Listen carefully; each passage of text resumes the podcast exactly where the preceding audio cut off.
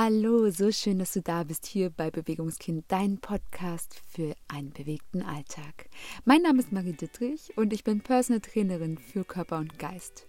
Und ich bin Host von diesem Podcast, der heute seine hundertste Folge feiert. Und ich möchte mit dir heute so eine kleine Zeitreise machen.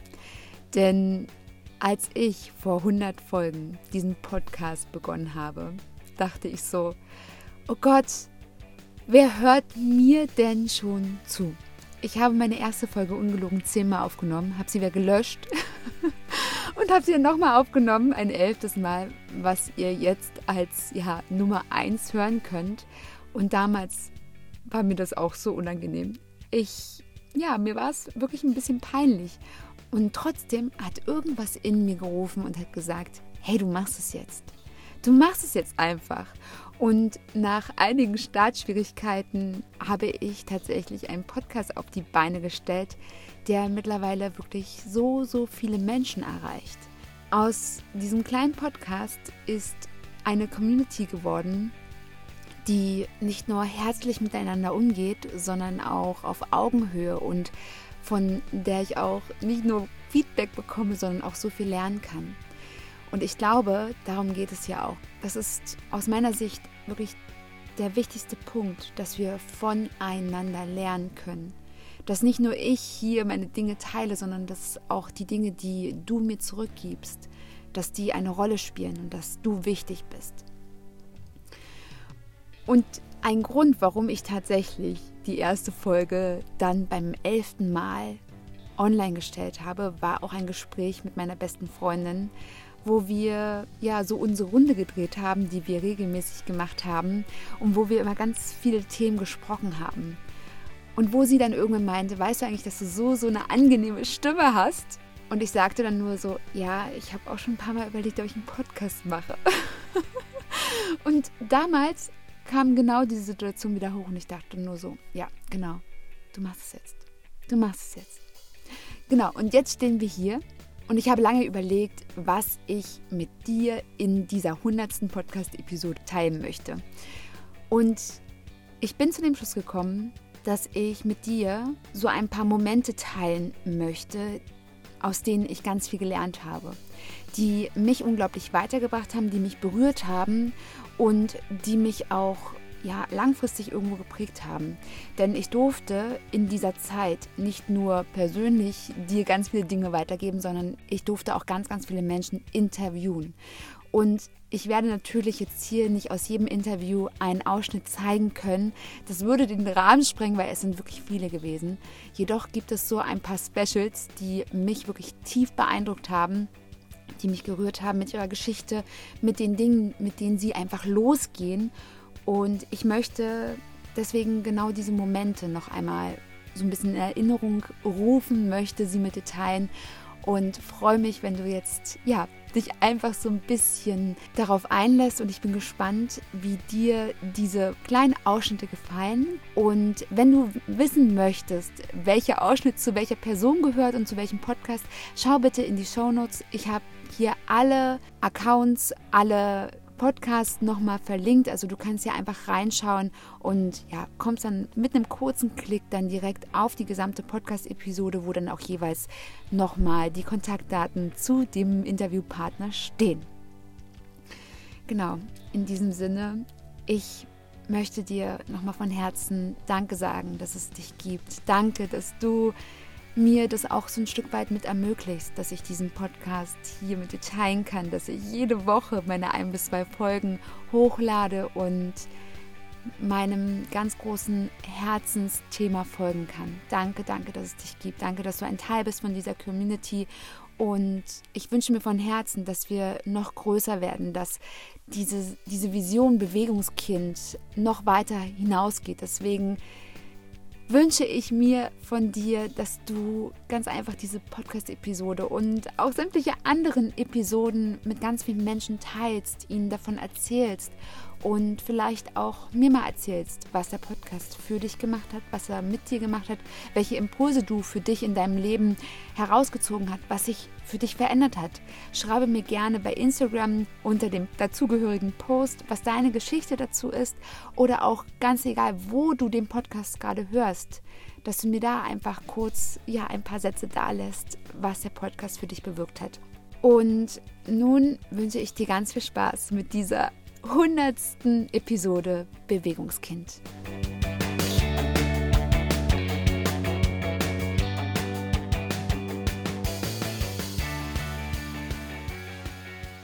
Das Spannende ist ja, das war ja das, was ich eben äh, schon äh, sagte. Es fängt hier an. Ich liebe einen Satz, ich muss den auch hier nochmal sagen. Der Körper kann nur dahin gehen, wo der Geist schon war. Wenn ich aber hier irgendwelche Glaubenssätze habe, und das ist ja leider ganz oft, ja. Bewegung wird gleichgesetzt mit Fitness, Sport. Bewegung ist nicht Fitness und Sport. Bewegung ist das, was du machst, wenn du morgens aufstehst, ins Bad gehst, dir die Zähne putzt, mit den Kindern spielst. Das ist Bewegung. Bewegung ist alles das, was du machst, äh, wenn du nicht schläfst. So, und Fitness ist eigentlich nur eine Antwort darauf, ähm, auf den Alltag, weil wir uns halt sonst zu wenig bewegen, weil wir halt sitzende Tätigkeiten haben, die meisten halt, ne, Office-Job und sowas.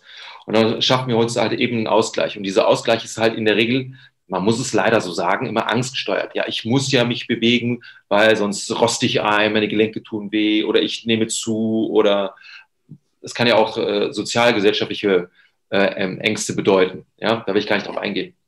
Und dann kann das mal zu einem autodestruktiven Muster werden. Ich bin jetzt die ganze Zeit am Ballern. Ich gehe jeden Tag zum CrossFit, ich gehe jeden Tag ins Gym, ich mache jeden Tag Aerobic. Der Körper sagt aber auch irgendwann, ja, du kannst vielleicht versuchen, einen Ausgleich zu schaffen. Aber dann ist das die ganze Zeit 0, 0, 0, 0, 0, 1. 0, 0, 0, 0, 0, 1. Und dann fehlt so ein bisschen das Feingefühl auch für den Körper. Und dann verlieren die Menschen sich selber. Sie spüren nicht mehr, was der Körper eigentlich für Signale gibt. Der Körper kann ja also kompensieren ohne Ende keiner von uns, mich eingeschlossen, wird den Körper 100% verstehen können. Dafür ist das Ding einfach zu komplex, zu wunderbar, auch zu intelligenter als wir. Sobald wir etwas nicht können, kann der Körper in unserem Auftrag, ohne dass wir den Auftrag erteilen müssen, kompensieren. Ah, das funktioniert nicht, egal, da machen wir irgendwas anderes. Aber irgendwann sagt der Körper, weil wir nicht drauf gehört haben, jetzt muss ich dich mal aus dem Verkehr ziehen und ich muss jetzt dekompensieren. Da muss ich dir das Zwicken in der Hüfte geben, ich muss das Knieschmerz, äh, den Knieschmerz verpassen, whatever. Das ist eigentlich immer noch ein positives Signal, weil der Körper sagt, ey, jetzt musst du wirklich reagieren. Das ist jetzt einfach nur so ein, ich ziehe dich aus dem Verkehr. Das, die Struktur kann immer noch in Ordnung sein. In Ordnung sein. Aber das Gehirn sagt, nein, mach das nicht mal, Manolo. Ich kenne es ja von mir. Das heißt, dann muss man halt eben schauen, was steckt dahinter? Wie kann ich denn da erstmal ausbremsen, um dem Körper erstmal die Bühne zu geben, mal auszuheilen oder mal sich alternativ bewegen zu können. Ja? Und dann fange ich halt eben auch an, wenn ich das so ein bisschen verstanden habe, wie derjenige da tickt, auch mit ein paar Ausgleichsübungen ähm, zu, zu, zu punkten. Manchmal brauche ich das gar nicht. Ich hatte sogar einen Kunden, ähm, das war auch so ein Online-Coaching, da haben wir eigentlich wenig gemacht. Das Einzige, was er dann feststellen durfte, ist, er ist halt die ganze Zeit nur in diesem Hustle-Modus. Man muss halt, äh, egal ob im Job oder im Sport, er muss sich überall beweisen. Dann hat die Schulter irgendwann äh, wehgetan. Und dann hat er halt festgestellt, okay, wenn ich zumindest eine Sache aus der Gleichung rausnehme, einfach nur diesen, sehr viel CrossFit gemacht, jeden Tag CrossFit. Ja. Bumm, schon ist der Schmerz weg. Ja, weil der Körper einfach die Möglichkeit hatte, weil er nicht die ganze Zeit beladen wird, einfach mal sich selber zu regulieren. Wenn wir jetzt mal nochmal auf den Punkt Bewegung ein bisschen tiefer reingehen. Letztendlich ist es ja so, wenn man mal unsere eigene Geschichte ansieht, es gab ja eine Zeit, da mussten wir uns für alles bewegen. Wir mussten uns bewegen, um einen, einen Partner zu finden, Nahrung zu finden, Wärme, alles, Schutz, whatever. Und natürlich ist es ja total positiv, dass wir uns weiterentwickeln, dass wir jetzt den gesellschaftlichen Standard haben. Jedoch ist natürlich der Körper gar nicht darauf ausgelegt, in meiner Wahrnehmung, für das, was wir jetzt gerade uns ausruhen. Hm. Und ähm, ich sage auch immer zu meinen Klientinnen, schaut euch eure Kinder an. Und da könnt ihr ganz, ganz viel sehen, was ihr für euch selbst mitnehmen könnt, wie ihr Bewegung in euren Alltag bringen könnt. Hast du da noch Ideen, vielleicht gerade wenn man auf dieses Beispiel der jungen Mutter mit ein, zwei Kindern einfach eingeht, wie da einfach diese Bewegung wieder natürlich reinfließen kann? Also es hat ja auch viel mit Einstellung zu tun. Ja. Hast du da eine Idee? Ja, absolut. Ich denke, ich weiß nicht, inwieweit du das Thema schon ähm, an, an, deine Klienten da äh, weitergebracht hast oder an deine, an deine Zuschauer, Zuhörer. Mütter haben, Entschuldigung, äh, also nicht nur Mütter, junge Eltern haben das Glück, von den Besten zu lernen. Also auch meine Klienten, wenn ich halt weiß, da habe ich jetzt auch wieder jemanden, der müsste jetzt die nächsten Tage Vater werden. Das Wesen, was da rauskommt, wird mich um Längen übertreffen können. Und es hat nichts gelernt, was ich gelernt habe. An, an, ich habe da jede Menge Bücher liegen, ich habe sehr viel äh, äh in, im selben Studium quasi da äh, mir angeeignet. Aber die Kinder, und das ist das Glück, was, sie, was diese jungen Eltern nicht sehen, sind die besten Bewegungstherapeuten. Ich will nicht sagen Trainer, Bewegungstherapeuten, weil sie halt eben in dem wunderbaren äh, Zyklus des Lebens sind, wo sie Bewegung erlernen dürfen. Gravity ist im Spiel, dann fangen sie an, den Kopf zu heben, die Wirbelsäule zu stärken. Allein das ist ja schon eine geniale Übung, auf den Bauch zu legen den Kopf zu heben. Und man muss sich mal so anschauen, wie ein Kind proportional aufgebaut ist. Besteht ja eigentlich fast nur aus Kopf. Und dann ja. kommt der kleine Körper. Das heißt, so einen Kopf anzuheben, ist ja Hardcore-Arbeit für so einen kleinen Körper. Und das macht es nur, um eine Sache zu stärken, die Wirbelsäule. Und wir Holzköpfe laufen halt hier rum mit einer Haltung wie Pommes ja, und wundern uns, warum wir dann Schmerzen kriegen. Und die kleinen Kinder machen halt so viel vor.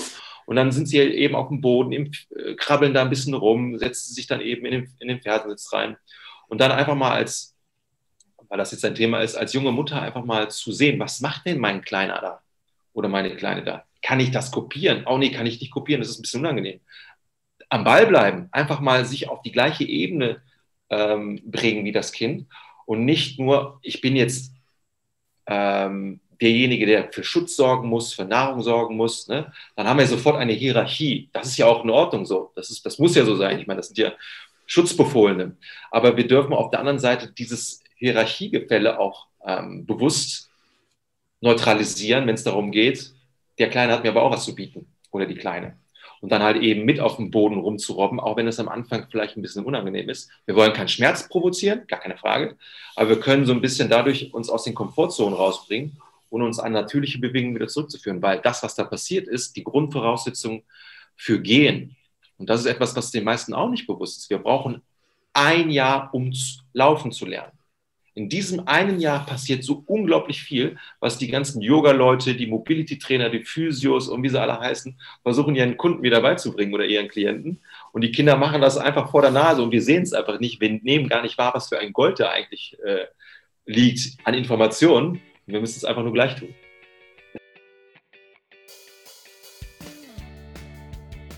Wir, haben, wir sind jetzt schon sehr tief in die ganze Systematik Geburt reingegangen. Welche Bedeutung hat denn der Beckenboden insgesamt auf unseren Körper? Ja, also der spielt eigentlich eine sehr zentrale Rolle. Nicht nur, dass er sehr zentral im Körper liegt, also wirklich so fast die Körpermitte, kann man sagen. Ich bezeichne es auch immer ähm, als ähm, unsere starke weibliche Mitte. Ja? Ähm, und ähm, das heißt, also es ist so, vorab möchte ich ganz kurz was sagen. Also der Beckenboden ist nie ähm, separat zu betrachten. Ja, auch wenn es noch so alt äh, eingesessene Physioübungen gibt, die das sagen, nur separat den Beckenboden anspannen, alles andere ist falsch. Das ist in meinen Augen komplett falsch. Deshalb möchte ich ein bisschen ausholen. Der Beckenboden, also alle Muskulatur am Körper arbeitet zusammen. Also es gibt ja nicht nur am Arm den Bizeps, ähm, der zur Armbeugung beiträgt, sondern der Trizeps hinten dran, der muss ja dazu auch entspannen können. Das heißt, wenn der das nicht macht, kann der Bizeps nicht anspannen, ich kann den Arm nicht beugen. Ja? Und so ist es auch ähm, beim Beckenboden zu betrachten. Das heißt, der Beckenboden, ähm, der Gegenspieler vom Beckenboden ist ähm, unter den Rippen sitzen, genau parallel dazu. Ähm, das Zwerchfell, ja, also was ja für unsere Atmung zuständig ist dann ähm, von vorne die Bauchmuskeln und von hinten die Rückenmuskeln. Ich sage immer, das gibt immer so ein Paket, ne? so ein komplettes, ähm, ja, also wir Physios sagen oder ja, die Tanzberger Leute sagen, das ist das Rumpfkapselsystem. Ich erkläre das immer ganz oft, ja, das ist so ein Paket, das arbeitet zusammen. Und da muss auch jede Muskelgruppe mitspielen ähm, mit den anderen drei Parts, sonst funktioniert ähm, die Bewegung nicht. Und dieses Rumpfkapselsystem ist ähm, zuständig auf jeden Fall ähm, für die aufrechte Haltung, also dass ich überhaupt sitzen kann, dass ich stehen kann, dass ich gehen kann. Der Beckenboden, ähm, ja, der hält die Organe. Ne, das ist das, was man als erstes immer in den Büchern ähm, liest. Der hält und stützt die Organe. Ähm, und er puffert natürlich auch ungemein ab. Also alle Drücke, die im Bauchraum ankommen, sei es jetzt ähm, beim Husten, beim Niesen oder auch beim Springen, beim schnelleren Gehen, beim Joggen, ja, kommt ja überall Stoßbelastung an. Das federt der Beckenboden ganz gut ab, um unsere Organe natürlich zu schützen. Also insofern ähm, gehört er auf jeden Fall der Beckenboden mehr auch ins Zentrum der Öffentlichkeit geruppt. Also der gehört ähm, ja viel mehr drüber gesprochen, weil er einfach so wichtig ist. Er liegt halt sehr versteckt. Ja, wir können ihn nicht von außen groß nicht sehen. Ähm, jede Frau muss es lernen, ihn spüren zu lernen. Ja, sehr, sehr, sehr, sehr wichtiger Impuls mit dem Spüren. Denn ich habe zum Beispiel die Erfahrung gemacht bei meinen beiden Schwangerschaften, dass ich zum einen beraten wurde mit der Aussage, ja, Beckenbodentraining, aber nicht so doll, weil sonst ist er zu fest. Und jetzt ist die Frage, erstens, kann der tatsächlich zu fest sein? Können wir einen Beckenboden übertrainieren? Und zweitens, es gibt ja gerade, wenn wir jetzt Sportliches sehen, also von, vom Training her, ist es ja immer so ein Ding, die Muskeln klar sicherlich zu fordern, aber gleichzeitig auch zu entspannen und auch so eine gewisse Entlastung reinzubringen. Wie ist das beim Becken, Beckenboden möglich, wenn der ja so innen drin liegt. Also wir können ihn ja nicht jetzt wie, wie das Beispiel beim Bizeps jetzt ansehen und sagen, ja, der ist definitiv angespannt. genau. Ja, ja. Also genau, das ist der Bogen ähm, zum Spüren lernen. Wahrnehmung, Wahrnehmung, nochmal Wahrnehmung. Ähm, ja, und das kriege ich eigentlich nur hin mit ganz viel Geduld und immer wieder hinspüren. Also das hört sich am Anfang oft so, oft so abstrakt für die Frauen an, die den Beckenboden nicht gut spüren können. Ähm, aber die Erfahrung zeigt, wenn ich dranbleibe, wenn ich im Kopf, also es ist wichtig, dass du dir ein Bild anguckst vom Beckenboden, dass du siehst, okay, wie ist er da eingespannt in meinem Becken? Wie sieht es aus? Das ist das Grundlegende. Ich brauche eine bildliche Vorstellung vom Beckenboden. Ich kann auch ähm, wenn ich mir unsicher bin, hinspüren ähm, in, in Form von Kontrolle. Viele Frauen brauchen eine äußere Kontrolle, um zu spüren, spanne ich jetzt einen Beckenboden an oder was mache ich eigentlich. Ähm, dann empfehle ich eigentlich immer, wenn es gar nicht anders geht, sich auf der Toilette wirklich mal den Finger einzuführen in die Vagina und zu versuchen, den Finger festzuhalten, den Finger zu massieren oder mal stärker zu drücken. Dann merke ich genau, kommt Bewegung an am Finger, dann ist es der Beckenboden, dann habe ich die Kontrolle ähm, nach der ich ganz oft gefragt werde. Deshalb erwähne ich es jetzt einfach hier an der Stelle. Ja. Ähm, an, genau. Ansonsten ist es tatsächlich viel hinlegen. Ich empfehle am Anfang im Liegen zu spüren, dass einfach alle anderen Muskelgruppen ausgeschaltet sind. Ähm, dann kann ich, ähm, also je nachdem, wenn ich ein paar Übungen von der Physiotherapeutin an der Hand habe, immer wieder ähm, so eine Übung durchgehen, im Kopf mir dieses Bild vom Beckenboden vorstellen, wie er, wie er anspannt. Also sobald ich mir im Kopf was vorstelle, ähm, spreche ich auch tatsächlich die Muskulatur an.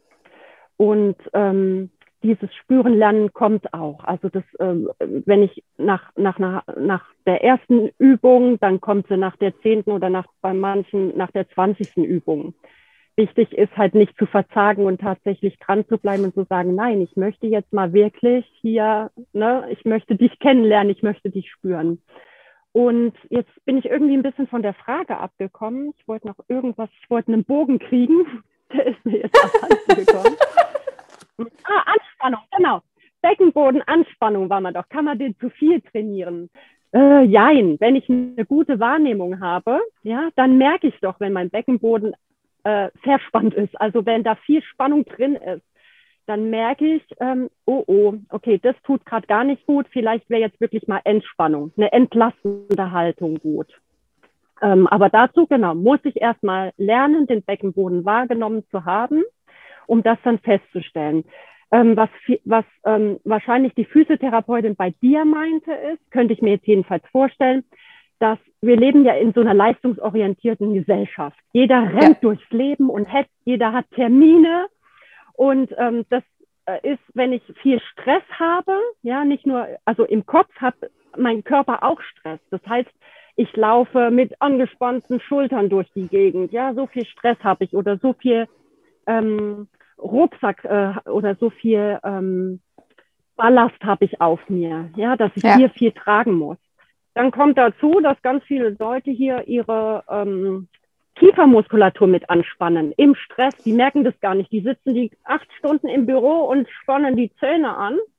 Und ähm, das Kiefer oder die Kiefermuskulatur hat einen engen Zusammenhang oder hat einen neuronalen Zusammenhang zum Beckenboden. Das heißt, sind die Kiefermuskeln fest angespannt, ist der Beckenboden auch reflektorisch fest angespannt in dem Moment. Und dann habe ich nicht nur Kieferschmerzen, sondern dann leidet der ähm, Beckenboden genauso. Ja, der hat acht Stunden lang im Büro sitzend hier fest mit angespannt und gehalten. Also ähm, das heißt, nach einem anstrengenden ähm, Tag, wenn ich weiß, oh, ich hatte viele Termine oder ich fühle mich eh schon platt, meine Beine sind schwer oder ich habe ähm, hier Nackenverspannungen, ist eigentlich auch immer ein Zeichen für den Beckenboden Pause. Ja, also für den ganzen Körper und den Beckenboden genauso, auch wenn wir das in dem Moment vielleicht nicht so spüren können oder wenn die Nackenspannung viel deutlich spürbarer ist. Und das kann ich ähm, ich empfehle eigentlich abends nach so einem anstrengenden Tag wirklich mal in so eine entlastende Haltung zu gehen. Also das heißt, ähm, Fernseher an oder Musik an oder ein Buch in die Hand und dann ähm, das Becken zu unterlagern, wenn ich liege, wenn ich auf dem Rücken ja. liege. Das heißt, wenn das Becken ein bisschen höher lagert wie der Oberkörper, dann rutschen die Bauchorgane mit der Schwerkraft quasi ähm, im Bauchraum nach oben, in dem Fall nach unten. also weißt du, was ich meine? um ein bisschen weiter auszuholen, mit 15 hatte ich schon, äh, man, man, steckt sich so Ziele, wo wir gleich vielleicht auch bei der Motivation sind. Ähm, man steckt sich so Ziele, wenn man so eine Krankheit hat. Ähm, Altersziele. Also mit 15 war es tatsächlich ein Ziel von mir, was ich mir gesteckt habe, mal 30 zu werden. Muss man so sagen, weil wie gesagt, meine Mutter hatte gesagt, gekriegt, ich werde nicht erwachsen damit. Das hatte ich ja nun schon geschafft. Jetzt musste ich mehr neue Ziele stecken. Ne? Und äh, habe dann gesagt, du willst 30 werden und so habe ich mir halt immer so Ziele gesteckt, die ich, die ich gerne erreichen möchte. Ne? Kleine, ähm, ich sag mal, äh, nicht überzogene Ziele. Und für mich war halt immer, ich habe unheimlichen Spaß gehabt früher am Leben und später auch noch. Und für mich war das eigentlich mit 15 schon klar, wo der Weg hingeht in meiner Krankheit, weil das halt mit der Transplantation, mit der Lungentransplantation so der letzte Weg ist, den man gehen kann mit der Krankheit, um nochmal eine Linderung zu haben, sage ich mal. Es ist keine Heilung der Krankheit, die ist nach wie vor vorhanden, aber die Hauptsymptome sind halt nicht mehr da, ne? Äh, weil die Lunge halt äh, kaputt war. Und äh, so habe ich mich halt, damals war der Weg schon klar, du gehst irgendwann mal den Weg der Transplantation, so. Und das war jetzt halt 2012 der Fall, 2013 so im Winter, dass die Lungenfunktion nochmal die durch die Lungenentzündung äh, ging die Lungenfunktion komplett weg. Ich hatte sechs Liter Sauerstoff äh, am Laufen und wenn ich, ich konnte nicht mal mehr duschen ohne Sauerstoff, da ging gar nichts mehr. Ne? Also mein Leben hing quasi, also ich war so mit einem zehn Meter langen Sauerstoffschlauch hier im Wohnzimmer und im, bis zum Bad, sag ich mal. Und ähm, das war so mein Leben und das hatte für mich, äh, viele sagen, ja, ach, ja, hat doch noch irgendwie einen Sinn, das Leben, aber wenn man mal so ein Stadium erreicht hat, dann ist die Lebensqualität halt schon äh, extrem eingeschränkt, wenn man vorher sich einigermaßen normal bewegen konnte, sag ich mal. Ja, und dann bin ich halt den möglichen Weg der Transplantation gegangen und habe äh, das mit Hannover, das ist mein Transplantationszentrum, und bin da gewesen und habe alle Voruntersuchungen machen lassen für die Transplantation und das war auch alles soweit okay. Die Zyste war ja entfernt vom Pankreas das war eine Kontraindikation, deshalb musste die raus für eine eventuelle Transplantation. Und ähm, ja, so wurde ich dann im Mai 2013 gelistet, da kam ich auf die Warteliste. Und schon im, ähm, im Juni, am 13. Juni, also da war schon der zweite Anruf. Äh, der erste Anruf kam einen Tag, nachdem ich wusste, dass ich gelistet bin kriegte ich einen Anruf oder habe meine Adresse ändern lassen in Hannover und dann sagten die mir, ich wäre gelistet. Ja, ich sage super, ich weiß noch nichts, ne? dann nehme ich mal das Handy mit ans Bett, ne? Ja, und am anderen Morgen klingelte tatsächlich ihr Telefon um 7 Uhr. Herr Jeske, wir haben eine passende Lunge für Sie. Ich war aus allen Wolken. Das war aber dann ein Fehlalarm. Musste wieder nach Hause fahren. Das war dann nochmal eine bange Zeit des Wartens. Wenn das Telefon klingelte, dann ging der Puls hoch ohne Ende. Und, aber das waren dann nochmal nur 14 Tage und dann war tatsächlich äh, ein passendes Organ da. Und ich wurde am 13. Juni schon äh, transplantiert und habe eine Spenderlunge gekriegt. Wow. Wurde mir geschenkt, sage ich mal so. Das ist so das größte Geschenk, sage ich immer, was ich gekriegt habe in meinem Leben. So, könnte ich heulen. ich habe auch wahnsinnige Gänsehaut, wahnsinnige Gänsehaut. Ja, das sind so Dinger, die, die treffen mich einfach, wenn ich drüber rede, immer wieder. Ne? Da, ähm, ja. Kann ich mich nicht verschützen. Was war denn das eigentlich für ein Gefühl, als, als dann der Anruf kam und es dann auch fast feststellt, also feststand, okay, du bekommst jetzt eine neue Lunge, die Lebensqualität wird sich jetzt ändern. Was, was ist ja, da das, das war ja gar nicht sicher. Ne? Also äh, die, okay. die, die, ähm, die äh, Statistiken, die man dann vom Arzt zu hören kriegt bei so einem Vorgespräch, die sind schon sehr ernüchternd. Ne? Also 50 Prozent von so Transplantierten, gerade was Lunge betrifft, überleben das erste Jahr nicht. Ne? Also das ist dann schon sehr ernüchternd, wenn man da vom, vom Aufklärungsgespräch kam. Aber für mich war ganz klar, ich habe ja gar keine Wahl. Ne? Entweder sterbe ich jetzt in, in absehbarer Zeit oder äh, ich habe eine Chance auf ein Weiterleben. Ne? Das war so mein Denken. Und äh, von daher gab es da für mich nichts zu überlegen. Und ich habe da auch keine Angst gehabt. Ich habe mich, äh, so wie ich grundsätzlich eingestellt bin, beschäftige ich mich immer nur so viel wie nötig mit irgendwas und äh, so wenig wie möglich. Wenn du weißt, was ich meine. Ja, ich weiß, was du meinst.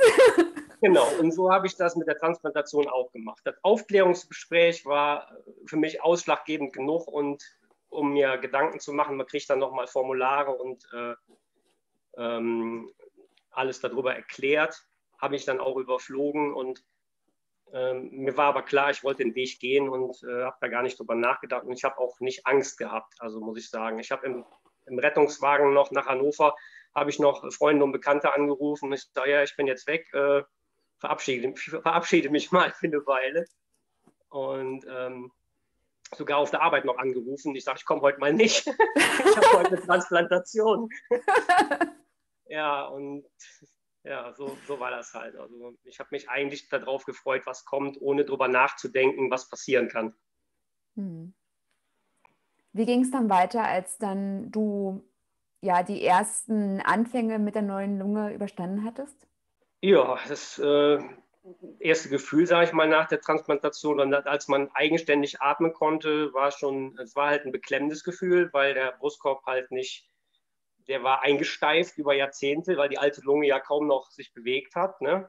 Die hatte ja kaum noch Atemvolumen. Und da war halt alles steif. Das war wie ein Spanngurt um die Brust, muss, muss man sich das vorstellen. Ah. Und das hat auch tatsächlich noch ein Jahr angehalten. Aber ähm, da ich vorher mich auch wenig bewegen konnte, die Jahre vorher, weil ich einfach keine Luft hatte dafür, ähm, hatte ich natürlich da, äh, der Kopf, der war da ein bisschen anders gesteuert und der wollte sich bewegen. Ne? Also ähm, ich habe mich da auch recht schnell im Krankenhaus schon, bin ich da Treppen gestiegen. Bevor da die Physiotherapie da war, bin ich schon das erste Mal Treppen gelaufen. Da ist die Physiotherapie wieder gegangen. Ja, sagt er, mehr können wir nicht machen. Ne? Sehr cool. Ja, ich sag, ja, und Ergometer gefahren da und habe dann in der Reha äh, Walking, in den Walking-Kursen habe ich mir selber auferlegt, weil ich mit den Gesunden um die Wette walken wollte. Das war so eigentlich die Geburtsstunde, wo ich gleich von erzähle. Und äh, ja, ich hatte eigentlich tierisch Bock, mich zu bewegen. Ne? Das war so. Und äh, habe dann zu Hause mit Nordic Walking weitergemacht, weil ich wusste, man sollte halt auch sportlich aktiv sein nach einer Transplantation, ähm, weil ja, man ist halt, man, man soll das Immunsystem eigentlich nicht stärken, weil es halt durch Tabletten unterdrückt wird. Aber dennoch denke ich, dass die sich da was dabei denken, wenn, wenn sie Sport verordnen, weil ähm, das körpereigene Immunsystem scheint dadurch trotzdem irgendwie gefestigt zu sein, dass man unanfälliger ist. Ähm, ich bin also ganz selten krank jetzt in den sieben Jahren gewesen. Äh, mal ein Schnupfen, mal ein bisschen Husten, aber überhaupt nichts Schwerwiegendes gehabt. Und äh, das schiebe ich halt heute darauf, dass ich körperlich aktiv bin. Und habe dann gewalkt noch nach der Transplantation das Jahr bis Ende des Jahres und äh, 2014 im Januar wollte ich es dann eigentlich wissen und äh, da ich nie laufen konnte, ich fühlte mich so ein bisschen wie Forrest Gump. run, Forrest, run, äh, run, Forrest, run. habe die Krücken weggeschmissen und habe tatsächlich angefangen zu laufen.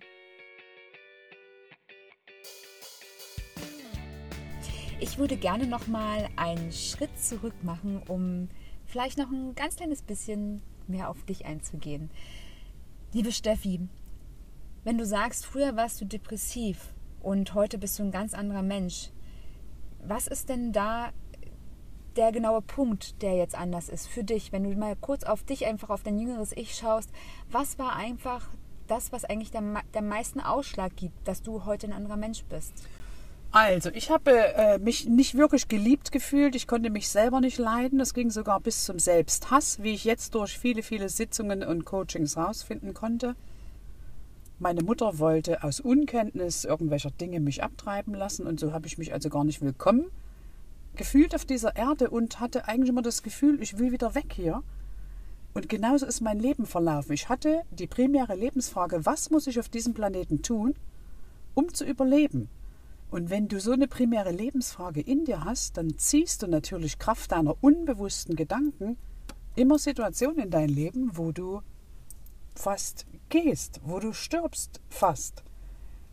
Da ich aber hergekommen bin, um eine gewisse Reise anzutreten, sind mir natürlich Menschen in meinem Leben begegnet, die mich an die Hand genommen haben und die mich da rausgeführt haben. Und irgendwann konnte ich sagen, yes, ich bin lebenswert, ich liebe mich selbst, ich verdiene das Beste, ich erwarte das Beste und ich bin nicht mehr das Opfer meiner Geschichte, sondern meine Geschichte ist meine Stärke. Und das hat mich dazu bewogen, nicht mehr als Physiotherapeutin zu arbeiten, die ich war, weil dort hatte ich immer nur Menschen oder groß, größtenteils Menschen vor mir, die sich eben hingelegt haben und gesagt haben, mach mal. Ich habe mich dann entschieden, Menschen an die Hand zu nehmen, die beschlossen haben, ich will die Verantwortung für mein Leben zu 100 Prozent übernehmen und lasse mich eben trainieren, um die beste Version meiner selbst zu werden. Weil in meiner Wahrnehmung ist es so, dass wir alle hier auf diesem Planeten sind, um das geilste Leben ever zu leben. Geil im Sinne von ganz angekommen im Leben. Das Geil mit AI. Und ich sage immer so schön, sorge zuerst für das Königreich in dir, dann wird dir alles andere hinzugegeben werden.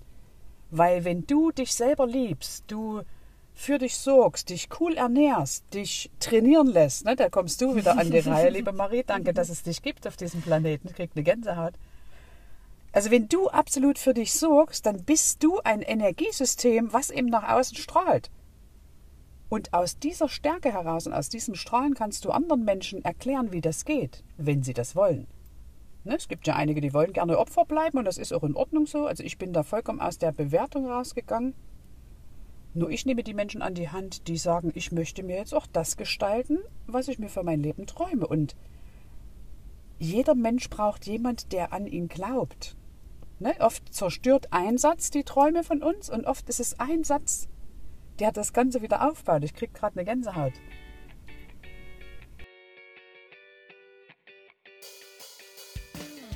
Und das haben ganz viele Frauen. Und das ist ja dann so, so ähm, dramatisch irgendwo auch, weil erstmal musst du als Mama diese Geburt irgendwie verarbeiten, zu sagen, okay, was ist da passiert? Weil du hast schon richtig gesagt, viele machen einfach zu und dieses Dichtmachen ist nichts anderes wie, wie, wie einfach eine Angst, die getriggert wird, die dann hochkommt, ja, wo halt der Körper, und du hast so schön gesagt, nicht nur der Körper, sondern emotional halt auch dicht gemacht. Ja, man ist dann Schockstarre irgendwie. Und ähm, viele Mamas berichten es dann auch, die, so, die dann auch sagen, ich hatte das Gefühl, ich konnte mein Kind nicht richtig annehmen. Was ja nochmal dramatischer ist, weil man hat ja diesen inneren Konflikt von, aber ich müsste doch jetzt. Und aber diese Freude bleibt aus. Deswegen finde ich es auch immer total schade, wenn viele diesen Spruch hören, naja, aber nach der Geburt, wenn das Kind dann mal da ist, ist alles gut, wo ich sage so, nein, es ist danach nicht alles gut. So eine Geburt kann wirklich tiefe seelische Narben hinterlassen. Und ja. ähm, Weil wenn der Körper dicht macht, dann kann er sich halt auch davor einfach dicht machen, weil das ist nichts anderes wie ein Überlebensmodus, wie ähm, etwas, was sich darüber setzt, wo man dann halt auch einfach nicht so tief fühlen muss, weil man sonst einfach durchdrehen würde quasi. Und ähm, in der Natur ist es ein ganz normaler ähm, Zustand, wenn halt eben, äh, also da, da kommen wir auch überleiten hin in Form von, was passiert da mit den Frauen oder auch schulmedizinisch ähm, oder worauf bereiten sich die Frauen vielleicht noch zu wenig vor, weil das Wissen nicht da ist oder sie nicht so vermittelt wird, was halt wichtig ist, bei der Geburt äh, drauf zu achten ist, dass ich vorher halt wirklich gucke, was brauche ich für die Geburt, dass ich mich komplett fallen lassen kann, dass ich komplett angstfrei bin. Ähm, angstfrei bedeutet nicht, wie jetzt auch, es gibt natürliche Urängste, dass ich nicht irgendwie einfach von der Klippe springe, ungesichert, ja, weil das ist ein natürlicher Angstzustand, wo, der, wo, wo dann dein Mindset sagt, so halt, stopp. ja, hör mal ja auf mit dem Scheiß. Also bedeutet, wenn wirklich Leben in Gefahr ist. Wir sind aber so seltenst wirklich in, in einem lebensbedrohlichen Zustand, nur fühlt sich unser Körper in einem lebensbedrohlichen Zustand, wenn wir zum Beispiel im Stress sind oder Angst bekommen oder in Situationen sind, wo man sich dann fragen kann, okay, geht es hier gerade um Leben Tod? Nein, okay, ich kann wieder atmen, ja. Und das Thema ist, mit dieser Schockstarre, die jetzt bei dir zum Beispiel eingetreten ist, ähm, früher war es ja so gewesen, dass wir, ähm, also wenn man, ich sag's mal so ganz liebevoll unser Neandertaler-Gehirn. Und früher waren es halt die Säbelzahntiger, die irgendwie um die Höhle äh, gelaufen sind. Heute sind es vielleicht Arbeitskollegen, Familie oder Freunde, die einen irgendwie in Stress versetzen. Und der Körper reagiert dann ganz unterschiedlich. Es gibt diesen Freeze, ähm, Fight or Freeze. Ähm, und entweder ist es halt so, man fängt halt an zu kämpfen, ja, oder zu flüchten. Ähm, wenn die Frauen unter der Geburt sind, habe ich beides noch nicht erlebt, dass eine irgendwie aus dem Kreissaal geflohen ist, ja, und gesagt hat, nein, ich flüchte hier, ja, oder angefangen hat zu kämpfen, ja, gegen Hebamme, Ärzte oder wie auch immer, sondern bei den meisten passiert dann genau diese Schockstarre.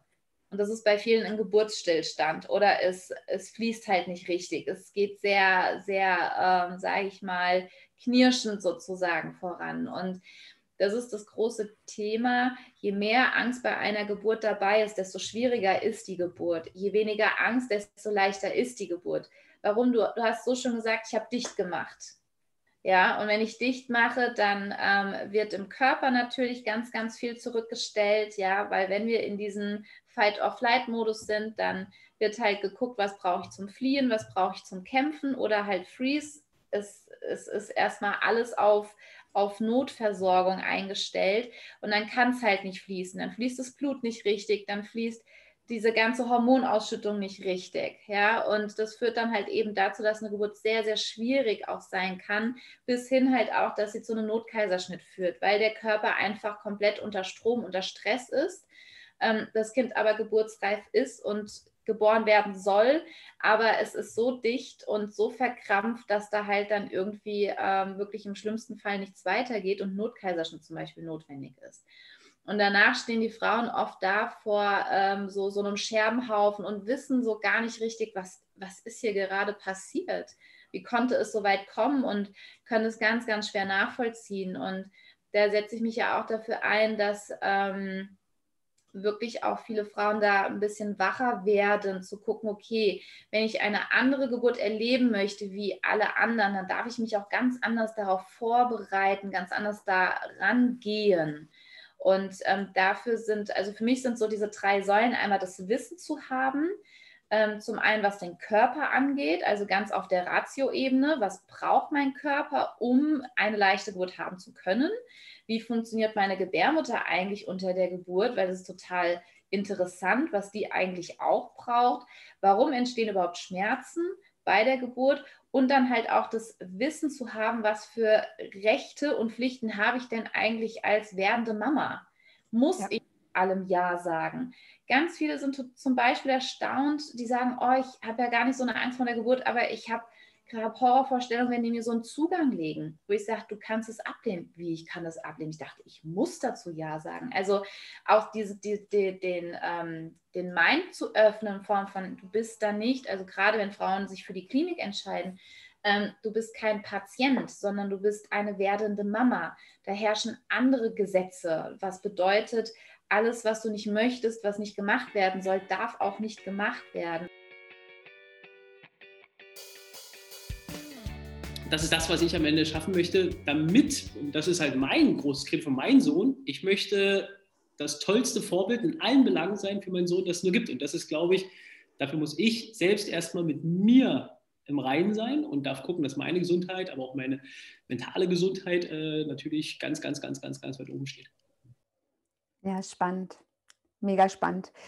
Du hast jetzt schon äh, zwei Aspekte gesagt, die, wo ich total gerne mal reingehen möchte. Du hattest gesagt, dass du das Feedback bekommen hast, dass die Sportlerin belastbarer ist. Und gerade als Eltern ist es ja oft so, und du hattest ja schon es angeschnitten, in der jetzigen Zeit besonders, wird man ja mit Dingen konfrontiert, die einfach gar nicht auf dem Schirm stehen. Und das Wichtige, was man daran einfach mal noch so sehen darf, dass die ganzen Baustellen, die schon vorher da waren, ja jetzt noch größer werden. Also eigentlich nicht größer, sie kommen einfach nur noch ein bisschen mehr zum Vorschein. Und ähm, zum Thema Belastbarkeit. Wenn du jetzt eine Klientin hast oder ein, eine Person, die du betreust und es geht gerade um dieses Thema belastbarer werden, einfach wieder reingehen, einfach reingehen, um etwas für sich zu tun, um diese Vorbildfunktion überhaupt zu erlangen. Wie gehst du da rein, dass da überhaupt diese Motivation erstmal entsteht, dass man beginnt? Mhm. Äh, es gibt ja, das Wort Motivation hat ja einen schönen Teilaspekt und zwar ist das der Anfang, Motiv.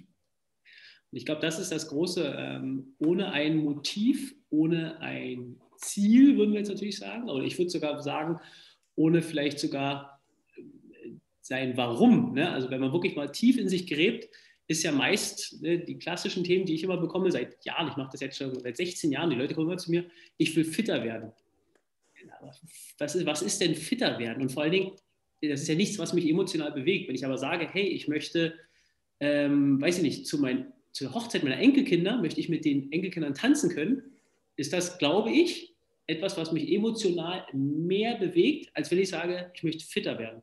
Was ich also sagen möchte damit ist, man darf wirklich ein klares Motiv haben, was einen morgens aus dem Bett bringt und sagt, ey, wow, heute geht's los. Oder beim Sport, okay, ich, egal was es ist, hier in Berlin äh, schneit es gerade, ich gehe einfach raus und ähm, mache trotzdem meinen Sport. Egal was ist. Und das ist, glaube ich, das, was wir als Motivation bezeichnen, was aber nichts weiter ist, dass wir einen Beweggrund haben. Und auch da im Beweggrund steht ja auch Bewegung drin, ähm, dass wir am Ende was tun. Ja, sehr cool. Welchen, welchen Einfluss hat denn direkt dann dein Arbeitsfeld, also dein, dein Sein dann auch immer auf die ähm, Klienten? Also es ist zum Beispiel so, du kannst auch mit deiner Kopfebene reingehen, du kannst mit deiner Herzebene reingehen oder mit deiner Beckenebene reingehen.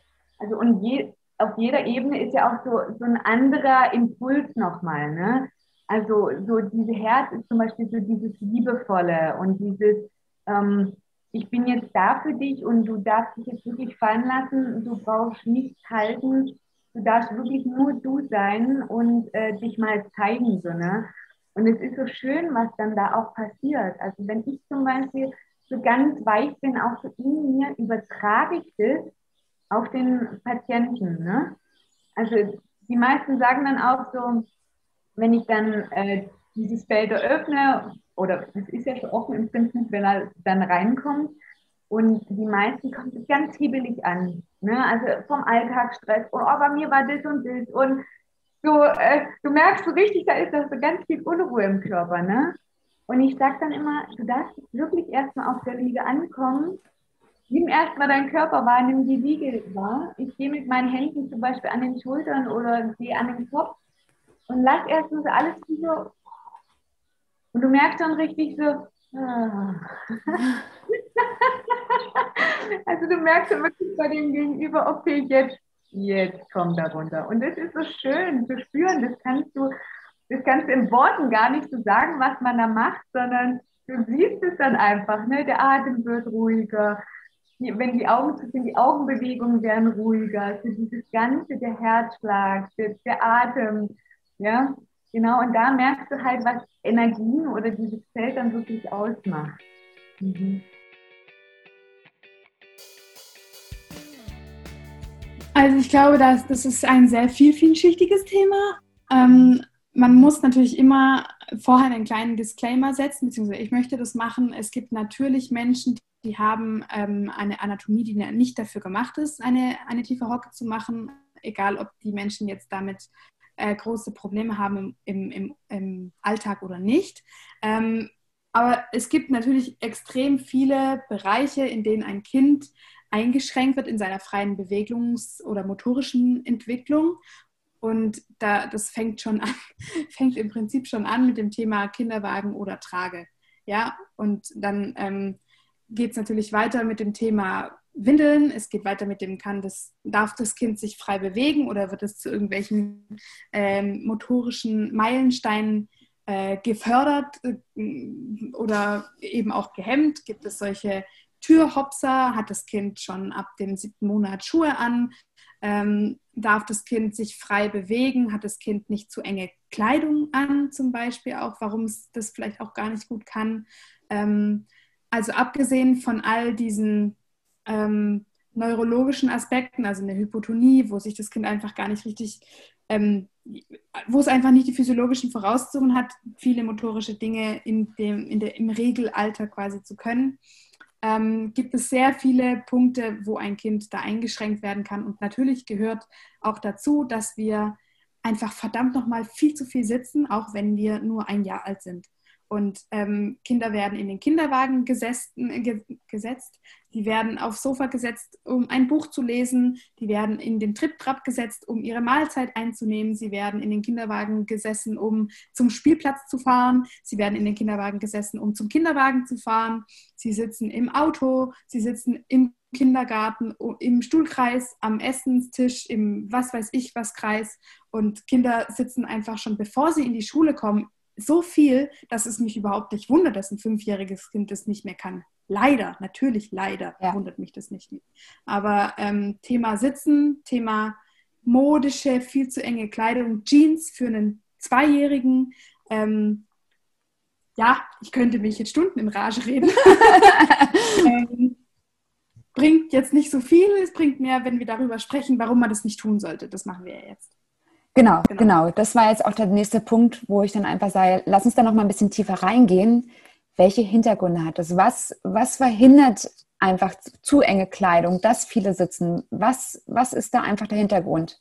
Also grundsätzlich würde ich sagen, zum Thema Sitzen, das Kind ist dann natürlich, wenn es zum Beispiel auf einem Stuhl sitzt, ähm, sitzt es nicht mehr so, dass es sich aktiv halten muss. Denn wir können das alle mal ausprobieren. Wir versuchen uns jetzt in die Position zu begeben, in der der Stuhl oder die, die Stuhloberfläche wäre, die Sitzfläche. Dann ähm, würden wir relativ schnell feststellen, dass wir da hinten umfallen, weil, das, weil der Körperschwerkraftpunkt dann nicht mehr in unserer Mitte ist sozusagen, weil wir das nicht mehr selber halten aktiv, sondern weil der hinter, nach hinten fällt, also nicht mehr in der Mitte ist. Und ähm, dadurch kommt natürlich dass wir dann nicht aktiv sitzen und dadurch kommt dann wiederum, dass wir das total gemütlich finden und dass wir die Position viel zu selten ändern. Ähm, was dann passiert, ist natürlich, dass man viel zu lange in der Position ist, als dass man äh, als dass es noch gesund wäre für alle Strukturen, weil die Strukturen Bewegung brauchen, um ernährt zu werden. Und ähm, ja, natürlich kommt es auch letztendlich irgendwann mal, vielleicht jetzt nicht mit fünf, aber irgendwann mal kommt es dazu, dass die zum Beispiel die Hüftbeuger ähm, einfach so eine lange Zeit am Tag in dieser angenäherten Position sind, dass sie jetzt nicht unbedingt freudeschreiend sagen, ja, ich strecke mich und du kannst allen Platz der Welt haben. ähm, genau, und das hat eben natürlich auch noch äh, Folgen wie äh, Hohlkreuzhaltungsschwäche vielleicht oder wie auch immer. Also das Thema Sitzen ähm, ist einfach viel zu viel zu präsent und ähm, das Deswegen habe ich zum Beispiel auch schon zweimal eine besser sitzen Challenge gemacht. Da ja. kann man äh, bei mir in den Highlights auch in, auf Instagram schauen. Da erkläre ich einfach so ein bisschen, warum man das eigentlich nicht tun sollte, was, sollte, was es für Auswirkungen hat und was man im Alltag tun kann, um das zu reduzieren, das Sitzen. Also zum Beispiel jetzt, wenn wir über Kinder sprechen, einfach nicht so viel in so ein Ding setzen, auf keinen Fall übermäßig viel in, in so eine Wippe setzen, auf keinen Fall in den Tür Jumper setzen, auf, wenn, wenn ich möglich. Ganz, was du meinst, so, so, eine Art Schaukel oder was meinst du?